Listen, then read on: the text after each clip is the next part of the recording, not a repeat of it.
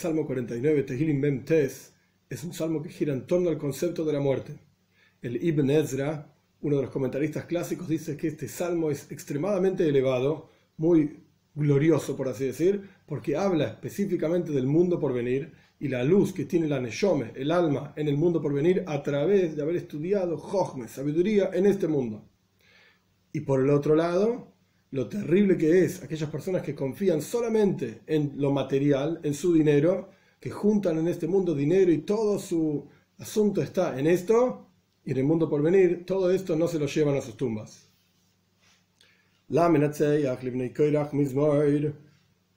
Un cántico para el director del coro, por los hijos de Koirach, un cántico. Veis, dos. Escuchen esto todos los pueblos, que se refiere a todos los seres humanos. Ha'azinu, presten atención, oigan todos los seres humanos asentados en el mundo. Gimel 3. Gamblei Adam, Gamblei Ish, Yahad, Oshir También los hijos del hombre, que Adam se refiere a Abraham vino, así explica Rashi, otro de los comentaristas clásicos. Gamblei Ish, también los hijos de Ish, que se refiere a Noyah o sea, todos los seres humanos, judíos, no judíos, etc. Yahad o Evian, juntos también, el rico, el pobre. Dalet 4. Mi boca hablará sabidurías y los pensamientos de mi corazón, según palabras con entendimiento, para comprender. Hey, 5. Atelemoshal Ozni, Eftach Hidosi tiende al ejemplo, o sea, torna hacia el ejemplo el oído, abriré con lira, con un, instrumento de música, hidosi, mi adivinanza, mi misterio. ¿Cuál es la adivinanza, el misterio? Vov, 6.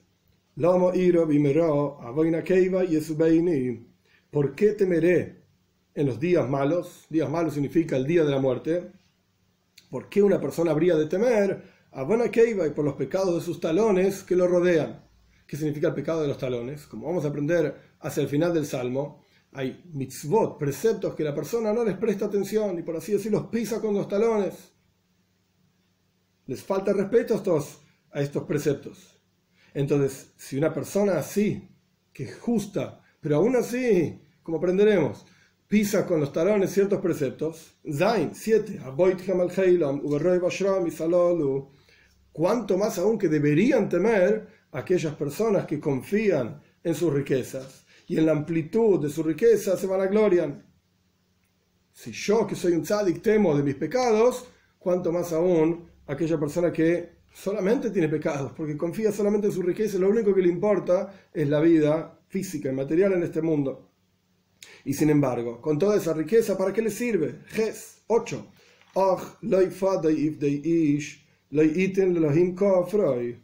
Un hermano no redimirá. Fada y ifde, como una doble palabra en hebreo común. El punto es redimir a una persona, es decir, incluso con todo ese dinero, que tiene y juntó, no puede redimir a su hermano. Y no puede darle a Dios su propia expiación con ese dinero. Ni uno mismo se puede expiar, ni a un hermano puede expiar a otra persona. Tes 9.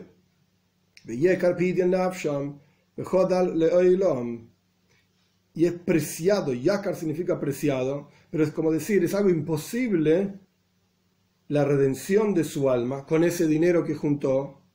Oilam es algo que es totalmente imposible eternamente.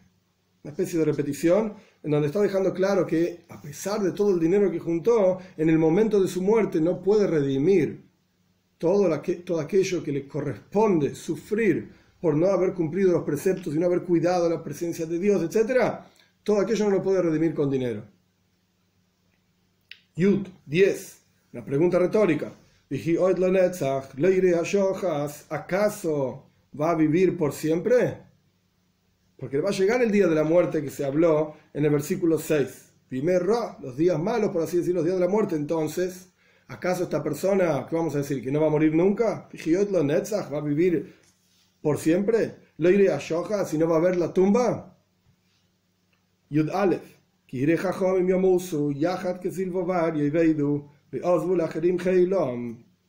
cuando vea que los sabios mueren juntos, el tonto, el necio se pierden y dejan a otros su riqueza.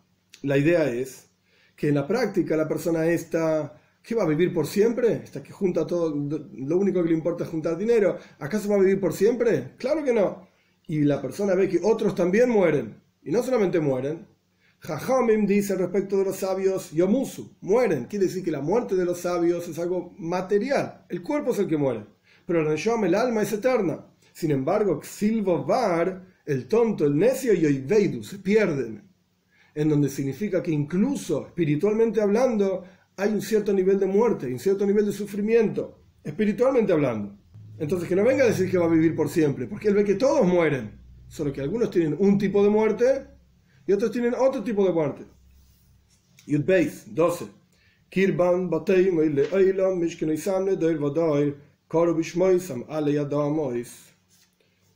Kirban Kerev significa el interior, que en este caso significaría los pensamientos. Sus pensamientos son dos puntos las casas que construimos son por siempre. Todo el mundo material es eterno, no va, no va a terminar nunca. Las, las moradas y residencias que hicimos son generación tras generación. Y llaman con sus nombres sobre la tierra. Llaman a sus casas con sus nombres sobre la tierra. O llaman las tierras que compran con sus nombres. El punto es que piensan que esto, esta vida material, a mí nunca me va a llegar la muerte. Nunca me va a pasar una cosa así. Yo vivo por siempre y tengo el poder, por así decir, del dinero en mis manos. Yud Gimel 13.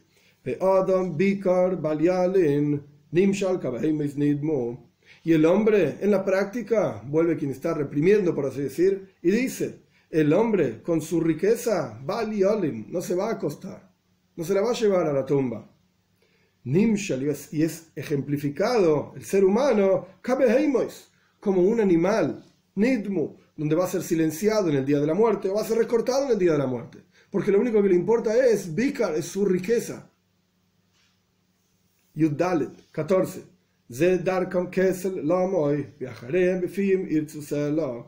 Este es el camino de los necios.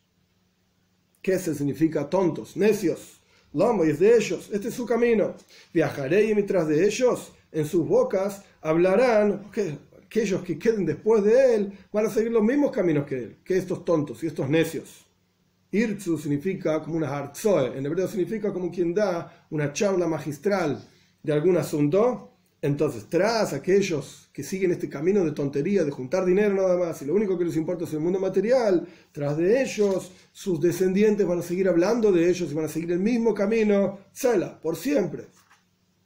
Tesvov, 15. Katzon, Lisheil, Shato, Maves Irem, Vairduvam Yesharim, Laboiker, Metzuram, Levaleis, Sheoil, Mizvul, Loi. Como el ganado o vino, aquí hay una palabra que no está, son llevados al cerco. De la misma manera, estas personas que juntan dinero, lo único que les importa es esto, etcétera, el mundo material, son llevados a la perdición, a la perdición, son puestos en el Sheol, que es la tumba, la oscuridad, la perdición, etcétera. Así como el ganado entonces es llevado al, cerco para ser cuidado, etcétera, de la misma manera estas personas son puestas en el Sheol. Moves Irem, la muerte los quebrará, los consumirá, los comerá, por así decir. Va Irduvam Yeshorim y gobernarán sobre ellos los rectos a la mañana. A la mañana significa la venida de Moshiach. Ahí vamos a ver entonces. Esta persona que en este mundo lo único que le importó es juntar dinero y dedicarse a lo material. En el mundo por venir vamos a ver quién está por encima. Si el tzadik, si el justo, o este rasha, o este malvado. Esto es la boiker. A la mañana veremos. Y en la práctica está diciendo, va a ir tu los rectos son aquellos que van a gobernar, por así decir, la boiker a la mañana. Vetsuram y toda la fortaleza de estas personas, le sheol, se va a gastar y consumir en la perdición, en la tumba. Misvul loy, de aquellas casas que construyó y puso sus nombres, hizo gigantes edificios, etc. Eso se llama Zvul, su residencia. Loy directamente van al Sheol, directamente van a la perdición desde ahí. Tetzain, 16.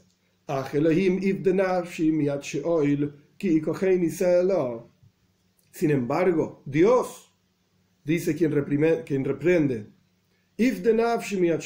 redime mi alma de manos de esta perdición. Cuando me lleves, pues, obviamente todos fallecemos, por lo menos cuando me lleves, redime mi alma de este sufrimiento. Sela significa elevando la voz o por siempre, una expresión. Yudzain, 17. Al tiro, ish, no temas, le dicen las demás personas, cuando veas que enriquece una persona, cuando aumente su gloria en su casa, la gloria en su casa. Yudges 18. ¿Por qué no debes temer? Porque no en su muerte tomará todo. O sea, toda esta riqueza material no se la va a llevar en su muerte. No bajará tras de él, a la tumba por supuesto, su honor. Yudtes 19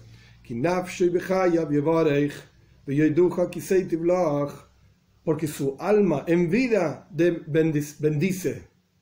Hay dos formas de entender esto. Una forma de entender es como dice Rashi, que la persona malvada dice a su alma, no te preocupes, todo va a estar bien, durante su vida Yevarech le dice, va a estar todo bien, no te preocupes. Y en la práctica no va a estar todo bien, porque toda la riqueza que juntó no se va a poder llevar a su tumba. Esto es una forma de entenderlo. Otra forma de entender este mismo versículo es como diciendo qué es lo que debería hacer. Durante su vida debería haberse ocupado de Yevorech Nafshe, de darle bendición a su alma, de hacer buenas acciones, mitzvot, etc., vincularse con Dios. Esto es lo que le da bendición a su alma. Y te van a reconocer las personas que realmente se dedican a las cosas buenas, a las, al vínculo a Dios, mitzvot, etc. Y hoy duja le van a reconocer cuando te vaya bien, cuando al alma en la práctica, en el mundo por venir, le vaya bien, porque se dedicó a lo que correspondía. Job 20. Vendrá el malvado a la generación de sus padres. Así como sus padres fueron malvados, este también es un malvado. Y cuando fallezca va a estar junto con sus padres. Por eso la traducción literal, vendrá, que se refiere al malvado, vendrá o irá a la generación, hasta la generación de sus padres, eternamente lo iru no verán luz. Jof Aleph 21, Adam Bikar Nimshal Una persona, Bikar, aquello que es Yakar, lo verdaderamente apreciado, que es el honor del alma, lo espiritual y no necesariamente lo material, Velo es demasiado complicado para esta persona que solamente está involucrado en lo material darse cuenta que lo espiritual es realmente yakar y no lo entiende. Bikar, aquello que es preciado, lo no lo entiende. Y automáticamente nimshal nidmu. Y se parece a los animales, están en silencio o van a ser totalmente recortados.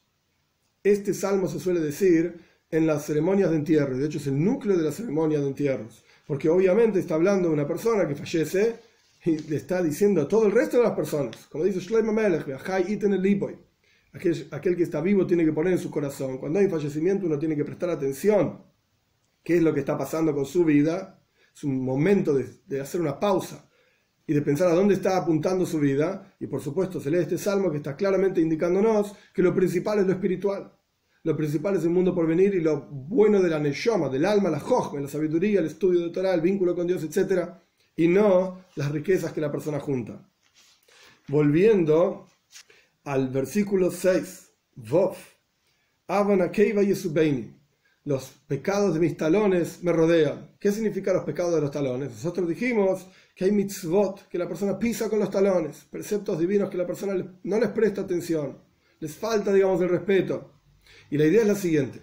A pesar de que existe el concepto de Kala y Hamura, existe el concepto de mitzvot más, menos importantes aparentemente, y mitzvot más graves.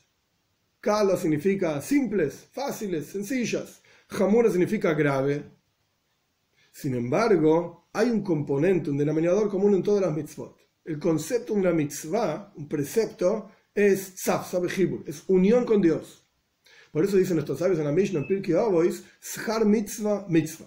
La verdadera recompensa de una mitzvah es la mitzvah misma. que la gente traduce en general, que la recompensa de una mitzvah es que Dios te da la oportunidad de hacer otra mitzvah. Pero en realidad hay algo, mucho más profundo. Har mitzvah, la verdadera recompensa de una mitzvah, es mitzvah, es la unión con Dios. Por eso uno cumple la mitzvah, el precepto, para unirse con Dios. Y esta es la recompensa de la mitzvah.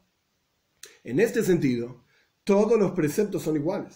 Cada mitzvah es la voluntad de Dios, el denominador común de todas, Kala y Hamura, de las más simples y las más complejas y las más graves, al fin y al cabo son todas iguales, porque no dejan de ser la voluntad divina. Entonces lo que está diciendo aquí el salmista es, aquellas mitzvot que yo no le presté atención y las pisé porque las consideré menos importantes. No quiere decir que no las hice, las hice todas, las cumplí todas y cada una de ellas según las oportunidades y las circunstancias, todas las que correspondía cumplir. Pero sin embargo, mi actitud frente a algunos preceptos fue a y los piso con el talón, porque no son importantes. Esto es aquello que me rodea, por así decir, y me cobran, por así decir, en el mundo por venir bien en aquellos días en los cuales llegue la muerte a las personas. De aquí tenemos que ver, por lo menos es uno de los lugares, no es el único donde aparece esta idea, sino que de aquí, pero de aquí podemos aprender que todas las mitzvot, todas y cada una de ellas, uno debe cumplirlas con alegría y sabiendo que esto es lo que nos vincula a Dios y no hay ninguna diferencia sobre de qué se trata la mitzvah. De hecho, el Alter Rebbe solía decir, incluso si Dios nos hubiese mandado a cortar árboles en el bosque, si esto fuese el judaísmo, esto fuese el vínculo con Dios, cortar árboles fuese una mitzvah, lo haríamos con alegría, lo haríamos con simja, a pesar de que no vemos la utilidad, no sirve para nada. Sin embargo, lo haríamos con alegría porque el punto es, el punto es que Dios nos pone en este mundo con el objetivo de que lo revelemos a Él y que nos vinculemos a Él y seamos conscientes y podamos sentir su presencia en nuestra vida y compartir esa presencia con los demás. Entonces, ¿qué diferencia hay en qué consiste la mitzvah? ¿Qué diferencia hay si es kala o hamura? Si es una simple o una más importante y más grave, ninguna diferencia. Por eso está diciendo, bueno, la actitud que yo tuve frente a ciertos preceptos que no fue la, actitud adecuada, esto y Subeini, esto me rodea en el día de la muerte. Que tengamos el juz, el mérito de, tener la actitud que corresponde hacia todos los preceptos, sabiendo que es es la unión con Dios, ese es el camino. Que tengamos el juz, el mérito de poder cumplir muchas mitzvot, de poder realmente vincularnos con Dios y revelar su presencia en este mundo con la venida de Mashiach pronto en nuestros días.